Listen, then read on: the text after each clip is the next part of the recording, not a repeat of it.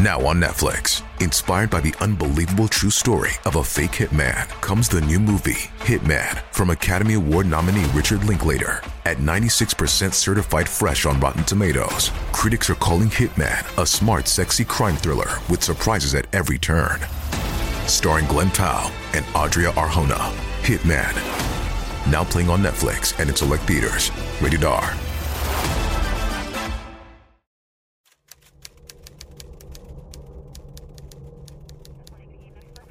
Uno de los conceptos más interesantes de la teoría del caos es el efecto mariposa, que dice que un pequeño acontecimiento sucedido en el momento y tiempo justos puede generar gigantescas consecuencias a largo plazo. El nombre de efecto mariposa fue acuñado por el matemático Edward Lorenz en los años 60 cuando era profesor del Instituto de Tecnología de Massachusetts y el cual profundizó en su tesis titulada El aleteo de una mariposa en Brasil puede generar un tornado en Nueva York. Y aunque en primera instancia se trató de un estudio meteorológico, la misma lógica de interrelación se aplicó posteriormente en la física cuántica, la filosofía y la ciencia, y la idea de que todo lo que sucede no es más que una elaborada y misteriosa cadena de sucesos, una larga secuencia de acción y reacción, nos persigue hasta hoy. Es decir, que si cometemos un error al solucionar un complejo ejercicio de matemáticas, el resultado siempre va a estar equivocado. Esa es la lógica. Si la trasladamos al sistema judicial, una errónea percepción de los hechos o una mala interpretación de una escena del crimen puede hacer que inocentes vayan a prisión y que los verdaderos responsables se salgan con la suya. Yo soy Luis Badel y en este episodio de Crímenes Bizarros hablaremos de Ellen Ray Greenberg, la única persona en el mundo que se ha suicidado, según el reporte oficial, propinándose 20 puñaladas, 10 de ellas en la nuca.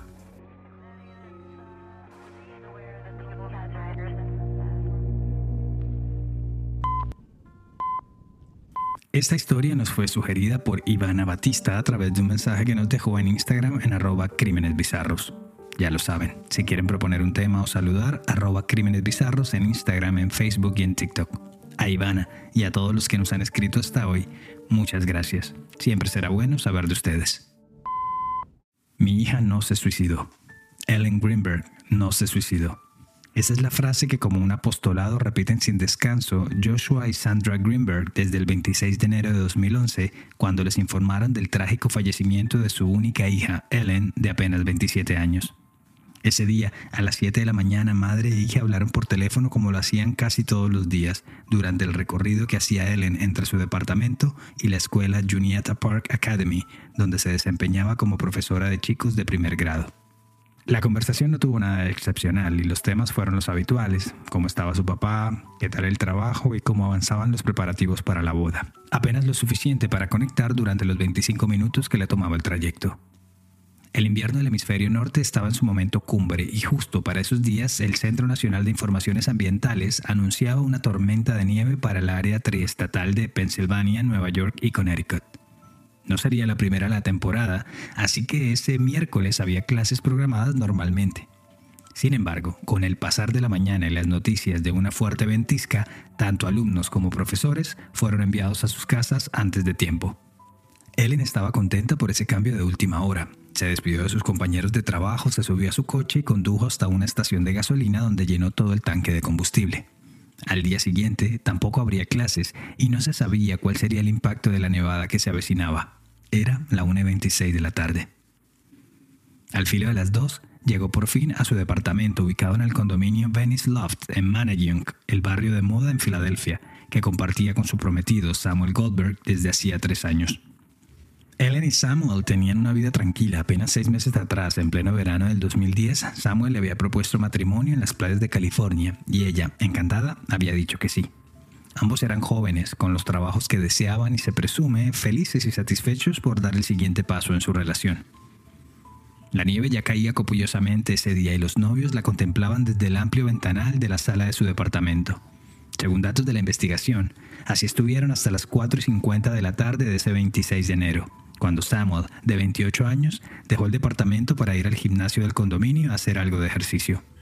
Al menos así quedó registrado en las cámaras y en los sistemas de seguridad del edificio, ya que para operar los ascensores y abrir las puertas de las zonas comunes había que usar un fob, una suerte de llavero electrónico.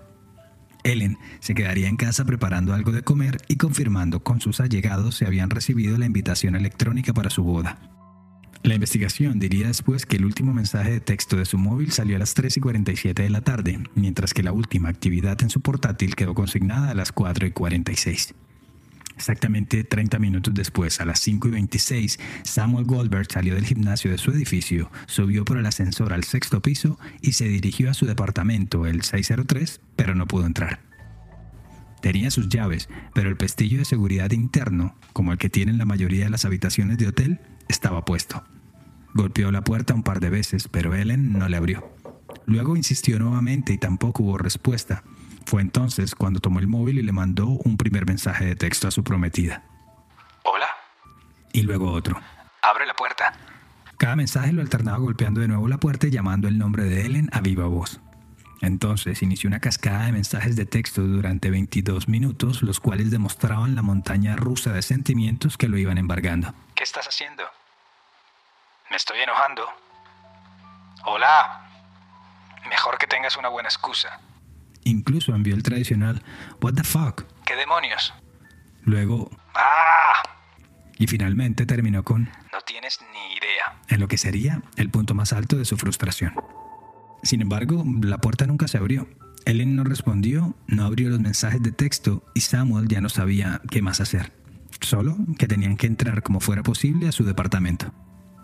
Entonces bajó al lobby y habló con el guardia de seguridad que estaba de turno esa noche, un hombre de 67 años llamado Phil Hanton, a quien de plano le pidió ayuda para derribar la puerta. A lo que el buen Phil se negó y le dijo que eso iba en contra de las políticas del edificio. A regañadientes, Samuel subió de nuevo a la sexta planta y de alguna forma, sumando todas sus fuerzas, derribó la puerta con pestillo y todo y pudo entrar a su vivienda. A ver, la puerta del departamento se abre hacia la izquierda, hacia donde está ubicada la cocina. A su derecha queda una pequeña zona común, un closet, un baño de visita y la entrada de una habitación. Al frente de la entrada de la casa del departamento está el living y el comedor, el mesón de la cocina y a la izquierda de este la entrada al cuarto principal. Ya adentro, con la puerta abierta, llamó dos veces el nombre de su prometida, pero sin respuesta. Solo hasta cuando la cerró y quedó la cocina al descubierto fue que descubrió con horror el cuerpo sin vida de su futura esposa sentada en el piso justo debajo de los gabinetes. A las 6.31 de la noche se presume que hizo la llamada al 911. Y digo se presume porque no hubo registro oficial de esa llamada. Pero los servicios de emergencia anotaron en su minuta que habían sido despachados a la dirección en cuestión a las 6 y 33 de la tarde.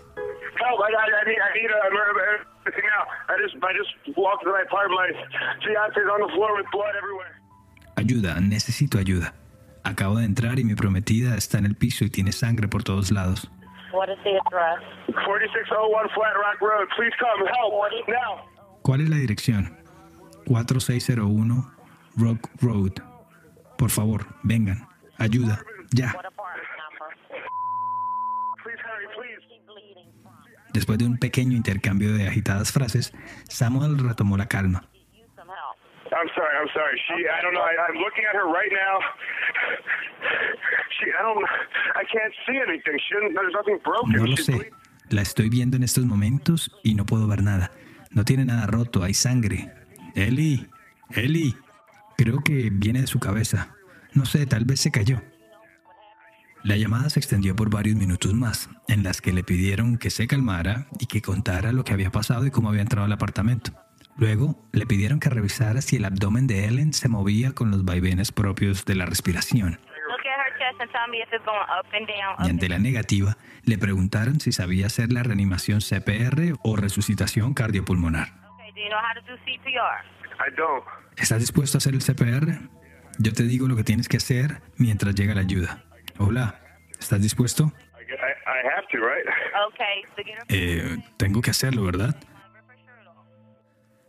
Y justo cuando se disponía a empezar con las labores de resucitación, fue que se encontró con que Ellen tenía un cuchillo de mesa de esos para cortar carne tipo tramontina de mango de madera enterrado en la mitad del pecho. La operadora le dice, no te puedes asustar, tienes que estar calmado, porque... Y enseguida es interrumpida por Samuel que le dijo, Okay, I'm trying not to. I'm trying not. to. Her shirt won't come off. It's a zipper. Oh my God! She stabbed herself. Sí, sí, lo estoy intentando. Su camiseta no sale, tiene, tiene una cremallera. Oh, Dios mío, se apuñaló ella misma. Luego la operadora le preguntó de nuevo que qué veía y le pidió que no tocara el cuchillo. Samuel le dijo que le salía del pecho y en sus mismas palabras que lo tenía enterrado justo en el corazón. Habló aún de la tibieza de su piel y que poco a poco su rostro se iba tornando de un intenso color violeta. Aún con la caída constante de la nieve en la ciudad, la ambulancia del Cuerpo de Bomberos de Filadelfia llegó a las 6.36 de la tarde y apenas cuatro minutos después, Ellen Ray Greenberg fue declarada muerta. A Samuel Goldberg ya lo acompañaban algunos de sus familiares, su padre, su tío, su primo y algunos amigos, mientras que a dos horas de allí en Harrisburg, los Greenberg se enteraban por teléfono, en medio de un temporal de nieve, del trágico final de su hija. Según el reporte firmado por Stephen Olszewski, investigador de la Oficina del Examinador Médico de Filadelfia, los policías e investigadores revisaron todo el departamento en busca de señales de forcejeo o de pelea. También revisaron que ningún extraño haya entrado a la casa e incluso buscaron por huellas o pisadas frescas sobre la nieve acumulada en el balcón del departamento, ya que aunque estuvieran en un sexto piso no querían dejar nada al azar. También revisaron por encima el cuerpo de Ellen y vieron que no tenía heridas defensivas ni en las manos, muñecas o brazos. La fallecida tiene un cuchillo en el pecho enterrado sobre su ropa. Hay múltiples heridas de cuchillo en el pecho, en la clavícula, abajo del busto. La mano derecha está cerrada. Hay varias manchas y gotas de sangre en el piso. Dice el reporte en uno de sus apartes. Luego continuó describiendo el cuerpo de la joven, los restos de sangre que tenía en su saco, en sus botas de invierno, en su pantalón deportivo gris, así como también las que encontró en el piso y en la puerta del gabinete. También señaló en una sola línea que en su mano izquierda Ellen sostenía una toalla blanca sin una sola gota de sangre. En su mesita de noche, por su parte, encontraron varios frascos de medicinas para la ansiedad y la depresión, como alprazolam, clonazepam y solpiden, así como un cuadernillo con los detalles de cada dosis, elementos que fueron incautados como parte de la investigación. En un punto más tardío de la noche, al filo de la madrugada, el cuerpo de Ellen Greenberg fue trasladado a la sede del examinador médico en el sector de University City en el downtown de Filadelfia, mientras que su prometido, Samuel Goldberg, fue sacado del edificio con esposas y conducido a la oficina del distrito para rendir su testimonio de lo sucedido. La autopsia empezó a las 9 de la mañana de manos del médico Marlon Osborne. Este encontró ocho heridas en el pecho en medio de los senos que iban desde los 2 milímetros hasta los 12 centímetros de profundidad, que eran los que tenía la fatal cuchillada en el esternón. También detalló una herida de 6 centímetros de profundidad en su estómago y un corte de casi 8 centímetros de largo sobre su cuero cabelludo, a la altura del hueso parietal. Otro dato para nada menor es que la joven presentaba varios hematomas, al menos una quincena de ellos en varias partes de su cuerpo, brazos, antebrazo, piernas, abdomen, abro comillas, en diferentes estados de sanación. Cierro comillas, lo que permite indicar que surgieron o fueron ocasionados en diferentes días antes de morir. Lo cierto es que ante semejante contundencia de lesiones, Osborne concluyó que la causa de muerte había sido homicidio. Y en ese momento fue cuando las cosas empezaron a ponerse muy turbias. Obviamente el cambio de modalidad de muerte no fue pasado por alto y la noticia se empezó a propagar como pólvora, al punto que los Greenberg se enteraron de esa novedad cuando ya había iniciado el servicio funerario en honor a Ellen en el templo Bethel de Harrisburg lugar que se quedó debatido entre el silencio, los sollozos y los murmullos cuando Joshua, el padre, les comunicó de esta novedad a todos los asistentes, entre los que estaba, por supuesto, Samuel Goldberg, acompañado de sus padres. Una vez terminada la ceremonia, ambas familias se acercaron a la casa de la abuela materna de Ellen y en algún momento de la noche, Joshua le dijo a su yerno que si era consciente de que ahora que se estaba hablando de homicidio, el principal sospechoso de los hechos sería él. Esto generó que el novio se descompensara y se pusiera a llorar sin consuelo mientras era contenido por sus padres. A ver, su suegro no le dijo nada que no cupieran la lógica de este tipo de casos, por más perfecta que haya sido su relación. Pero sin duda ese comentario minó esa relación intrafamiliar, al punto que los Goldberg no asistieron a ninguno de los siete días del Shiva, ese periodo de duelo de siete días observado en el judaísmo que siguen después del fallecimiento. De cierta forma, los Greenberg enterraban a su hija, pero con la noticia del homicidio les nacía una esperanza en dar con el responsable de los hechos. De vuelta a Filadelfia, la policía solicitó una orden de allanamiento, ya que como originalmente la escena fue tratada como si hubiese ocurrido un suicidio, nunca hubo eso de revisar las huellas, analizar el recorrido de las salpicaduras de sangre o iluminar con luz negra para ver si había más rastros del vital líquido en el piso. El día 28, el apartamento 603 fue revisado por las autoridades y fueron confiscados para análisis posteriores ropas, muestras de sangre, otros cuchillos de la cocina, un anillo de diamantes de la fallecida y un container de plástico, entre otras cosas. Pero acá es cuando ocurrió uno de los giros más extraños del caso. En el reporte del allanamiento no hay anotación del teléfono móvil ni de los computadores de Ellen, y la razón es muy sencilla. Curiosamente, el día anterior, mientras toda la atención se enfocaba en la autopsia de la mujer, un tío de Samuel, llamado James Schwartzman, se dirigió al departamento de la pareja. Al llegar allí, habló con Melissa Weir, la manager, y le pidió permiso para ingresar a la unidad y retirar un traje de Samuel, ya que éste lo necesitaba para usarlo en el velatorio. Acá hay que decir que James Schwartzman no era cualquier hijo de vecino. Era un respetadísimo abogado de la ciudad, muy conocido en los ámbitos judiciales y que además había sido por años fiscal del distrito. No obstante, antes de proceder, la encargada del edificio llamó a la policía y les preguntó que si estaba bien el ingreso del familiar de Samuel. A ver, apenas 24 horas atrás había sido encontrado el cuerpo sin vida de la chica y todo estaba tal y como lo habían dejado los investigadores. Los uniformados le dijeron que sí y que claro que no había problema. La escena no era considerada una escena de crimen, no había sido un homicidio, sino un desafortunado suicidio. A lo que la mujer le retrucó, bueno, ¿y qué hacemos con la sangre y las manchas? Fue entonces cuando le recomendaron los servicios de Crime Scene Cleanup, unos limpiadores profesionales de escenas del crimen, quienes muy diligentemente hicieron su trabajo y dejaron todo tan limpio que parecía un departamento modelo. Aquí podemos decir que en aras de proteger a su empleador, la encargada del condominio lo grabó absolutamente todo. Cómo estaba el departamento antes, cómo quedó luego de las tareas de limpieza y finalmente lo grabó a Schwartzman retirando no solo el traje, sino también el celular y los ordenadores de la fallecida. Por supuesto, con el tema del departamento siempre ha quedado un sinsabor para los Greenberg, pues no entendieron ni entienden a día de hoy cómo fue posible que la policía haya pedido una orden para allanar el inmueble cuando justamente ellos un día atrás habían autorizado la limpieza del mismo. Obviamente ya cualquier pista relevante o simplemente cualquier pista habría sido borrada profesionalmente por el grupo de limpieza.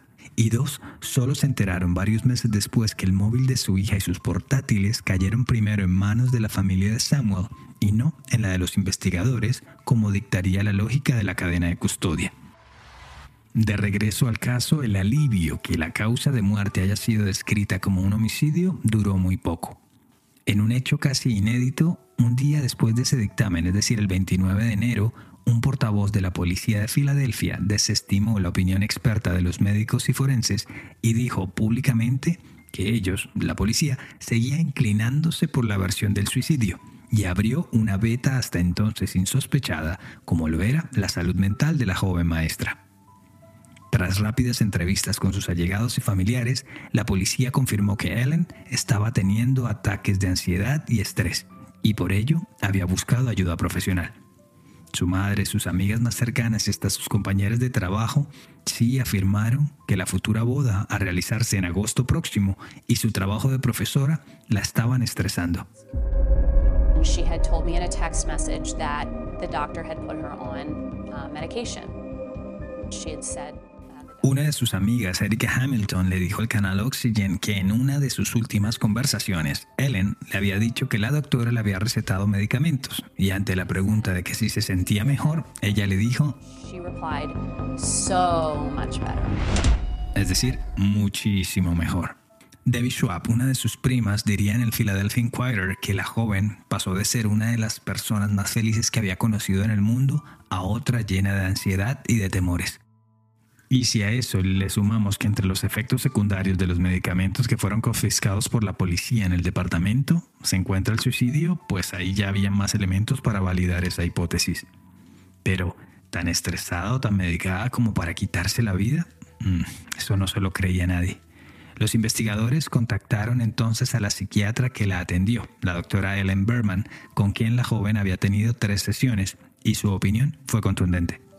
Si bien es cierto que estaba estresada con la boda y el trabajo, nunca mostró tendencias suicidas y así lo dejó consignado en su historia clínica. Y dos, que la joven nunca manifestó nada negativo en contra de su futuro esposo, sino que por el contrario, parecía que se iluminaba el rostro cuando hablaba de él. La última sesión entre la psiquiatra y Ellen fue el 19 de enero, es decir, una semana antes de que la joven muriera. Pese al testimonio de la doctora y a su historia clínica, los investigadores seguían alimentando sus conjeturas en torno al suicidio, que estaba ansiosa y deprimida. Y además estaba encerrada en su apartamento y no había forma de que alguien pudiera entrar, que tampoco tenía heridas defensivas y que nada en la casa estaba desordenado o daba muestras de un forcejeo o una lucha con un extraño. Además, comprobaron que en el cuchillo que estaba en su pecho solo había ADN de ella misma. De igual forma, ante la gran cantidad de cuchilladas, ellos afirmaron que las heridas leves fueron producto de la duda o de esos primeros intentos en hacerse daño, y que la mejor forma de probar esa teoría era contratando los servicios de expertos en neuropatología para determinar si en las heridas profundas de la nuca se había alcanzado a lesionar la médula espinal. ¿Por qué? Porque de haber sido así, era muy probable que el cuerpo se haya adormecido o que haya perdido sensación y la joven hubiese seguido agrediéndose insistentemente hasta perder la vida. Y bueno, parecería que así sucedió, porque la policía afirmó después que la neuropatóloga en cuestión, a quien luego identificaron como Lucy Rourke Adams, les dijo que la médula espinal sí había sido pinchada, pero no cortada lo que avalaba la teoría del adormecimiento corporal. Y así llegó el mes de marzo, y a menos de dos meses de los hechos, la oficina del examinador médico corrigió la causa de la muerte a suicidio. Y parecía que oficialmente investigadores y médicos estaban finalmente de acuerdo. Sin duda, otro golpe tremendo e inesperado para los Greenberg. Así reaccionó el abogado de los Greenberg, Joe Podrosa, a la cadena NBC. 20 self-inflicted wounds from front and back. Suicide? Really? 20 heridas autoinfligidas en el pecho y en la espalda y lo consideran suicidio? ¿En serio? Como se dan cuenta, este caso ya tiene más de 10 años y aunque parezca que está cerrado, entre comillas, los padres de Ellen, Joshua y Sandra literalmente no han parado de trabajar para que se cambie la causa de muerte en el reporte oficial y se reabra la investigación. Y esa lucha incluye demandas a la ciudad, a funcionarios y a otras autoridades. Con la ayuda de reconocidos expertos forenses, detectives y abogados, han venido recopilando nuevos elementos y nuevas pruebas que buscan un cambio en la postura oficial. A continuación enunciaremos las más relevantes. La primera entonces era refutar la teoría del suicidio. Para eso se apoyaron el patólogo forense Cyril Wecht, un distinguido especialista en el sistema judicial de los Estados Unidos, quien adquirió notoriedad por refutar la teoría oficial de la única bala en el asesinato del presidente John F. Kennedy en 1963. Tras un año de análisis con el caso de Ellen, Wecht dijo en 2012 que no entendía cómo se había clasificado como suicidio. Según su reporte, era bastante improbable que las heridas de la nuca y la espalda, por ejemplo, hubiesen sido autoinfligidas. Y un detalle no menor es que antes de realizarse un corte de enterrarse el cuchillo, por lo general se quitan la ropa y no se apuñalan sobre ella, como en efecto ocurrió con el cuerpo de Ellen. Y si vemos las cosas con un poco más de cabeza fría, hay dos elementos cuando menos llamativos. Uno, que si ella venía pensando y tenía la idea de quitarse la vida, entonces ¿para qué llenó el tanque de combustible cuando salió de trabajar ese día antes de llegar a su casa? Y dos, que pareciera que la muerte la encontró a Ellen mientras hacía una ensalada de frutas, ya que según las fotos del caso en la mesada se puede ver una naranja cortada por la mitad, a un lado de un melón cantaloupe y un colador con arándanos aún húmedos. Volviendo a las heridas, hubo otro detalle que realmente es difícil explicar como nadie se dio cuenta antes. Y lo notó Tom Brennan, el investigador privado contratado por los Greenberg. En las fotos del cuerpo se puede ver un hilo de sangre seca sobre su mejilla que va desde la nariz hasta su oreja izquierda, lo que invita a pensar que para que la sangre hubiese dejado ese rastro, la joven había tenido que estar acostada sobre su espalda. Pero no, cuando la encontraron los bomberos paramédicos, la joven estaba sentada. Así que en contra de la fuerza de gravedad, la sangre de su nariz no fluyó de manera vertical, sino horizontalmente. En palabras de Guy DeAndrea, un investigador de la oficina del fiscal del distrito de Filadelfia que revisó el caso de nuevo en 2015, no hay que ser un patólogo para poder apreciar ese detalle. O ella cambió de posición por sí sola, o alguien la movió. Interesante, ¿verdad? O si no, volvamos a la llamada del 911 que hizo Samuel Goldberg cuando descubrió el cuerpo de su novia. Allí mientras le describe la escena le dice que la encontró acostada de espaldas, pregunta qué le hace la funcionaria de nuevo y él le dice que sí, que en efecto está acostada. Además, varios de los expertos coinciden en afirmar que la cantidad de sangre encontrada en el lugar no correspondía al número de heridas en el cuerpo de Ellen, sobre todo si se tiene en cuenta que varias de las cuchilladas fueron hechas en zonas con mucho flujo sanguíneo. Ante la tan mencionada ausencia de heridas defensivas, el detective Brennan también planteó la hipótesis de un ataque blitz, un concepto militar que habla de una ofensiva tan rápida y quirúrgica en la que la víctima no tiene tiempo de reaccionar. Y el último punto de las teorías oficiales que fue rebatido por el equipo de los Greenberg fue el del pestillo bloqueando la puerta desde adentro. Y para eso solo tuvieron que buscar en YouTube para encontrar decenas de videos que enseñan cómo abrir ese tipo de cerrojos desde afuera, con hilos, tarjetas de crédito y hasta con el cartelito de no molestar que cuelgan en las puertas de los hoteles. Como ya dijimos, los Greenberg han sido bastante críticos de todo el manejo de las autoridades y han acusado siempre una mala investigación. Así le dijo Sandra, la madre de Ellen, a la cadena CBS. The authorities trying to make us believe that our daughter committed suicide when she didn't is just reprehensible. Las autoridades siguen intentando hacernos creer que nuestra hija cometió suicidio. Eso es simplemente condenable. De igual forma, documentos y conceptos médicos forenses parecen haberse perdido, entre ellos el escrito por la patóloga Lucy Rourke Adams en el que decía que no había lesiones en la médula espinal. Ante tal panorama fue contratado Wayne Ross, otro experto forense quien trabajó con una muestra de la médula espinal de Ellen que aún reposaba en la oficina del examinador médico, y también con un proceso que permite crear escenas tridimensionales a partir de fotografías. Y su descubrimiento fue en contravía también de la versión oficial. Para Ross, varias de las heridas de la nuca entre las vértebras 2 y 3 sí habrían cercenado la médula y por ende causado muchísimo dolor al punto de inmovilizar por completo a la víctima. Asimismo, una de las punzadas del pecho habría perforado uno de sus pulmones causándole un efecto similar, mientras que tras revisar la autopsia se podría hablar de dos tipos de cuchillo, uno tipo sierra como los de cortar carne y otro de hoja lisa que produce heridas más finas de corte más limpio. Y la última, que por la ausencia de sangre daba la sensación de que varios de esos cortes hubiesen sido hechos post-mortem. Pero de nuevo, todos esos hallazgos venían del personal que trabaja con los Greenberg y por más contundencia que parezcan tener, no han cambiado en nada la postura oficial.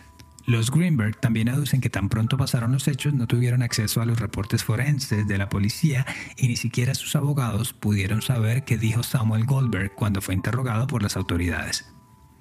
Siempre ha habido bastante reserva de parte de la ciudad de Filadelfia en torno al caso, y ante las denuncias de los Greenberg pidiendo que se elimine el suicidio como causa de muerte y se pase a homicidio, o por lo menos a causa indeterminada, los abogados de la ciudad han dicho que no existe piso jurídico para exigirlo, que la ciudad confía plenamente en sus profesionales de la oficina del examinador médico y que no hay por qué poner en tela de juicio sus conceptos elaborados por expertos forenses. Sin embargo, no deja de llamar la atención que Marlon Osborne, el médico que hizo la autopsia, sí cambió su concepto médico apenas a tres meses de ocurridos los hechos, presuntamente, o según dicen los Greenberg, por presiones de un sector de la policía o de alguien más.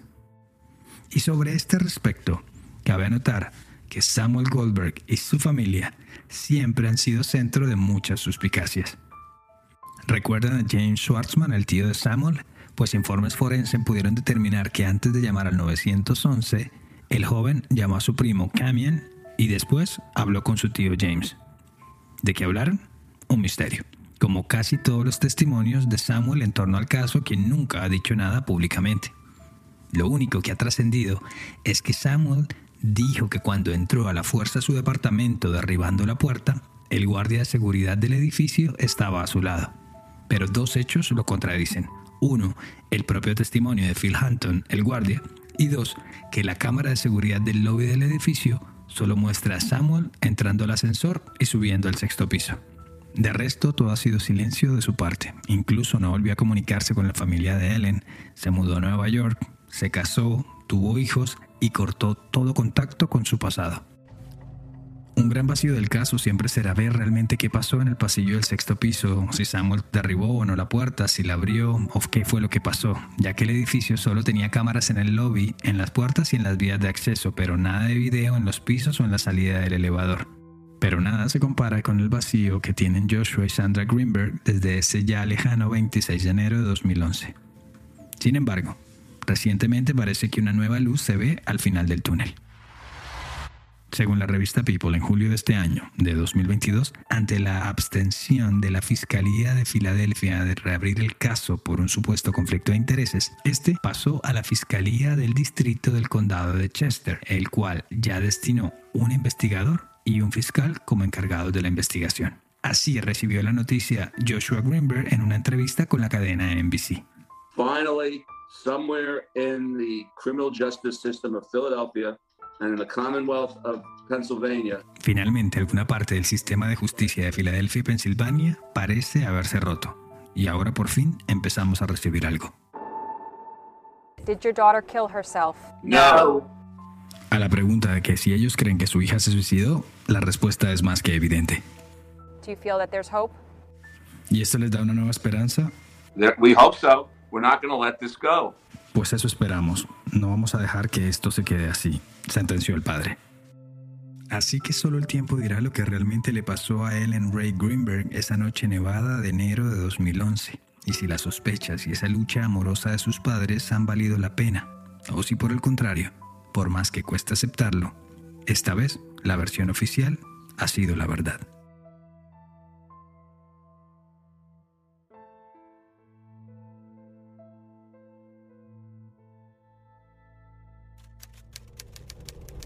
Gracias por llegar al final de esta edición de Crímenes Bizarros, un podcast de Iguana Media.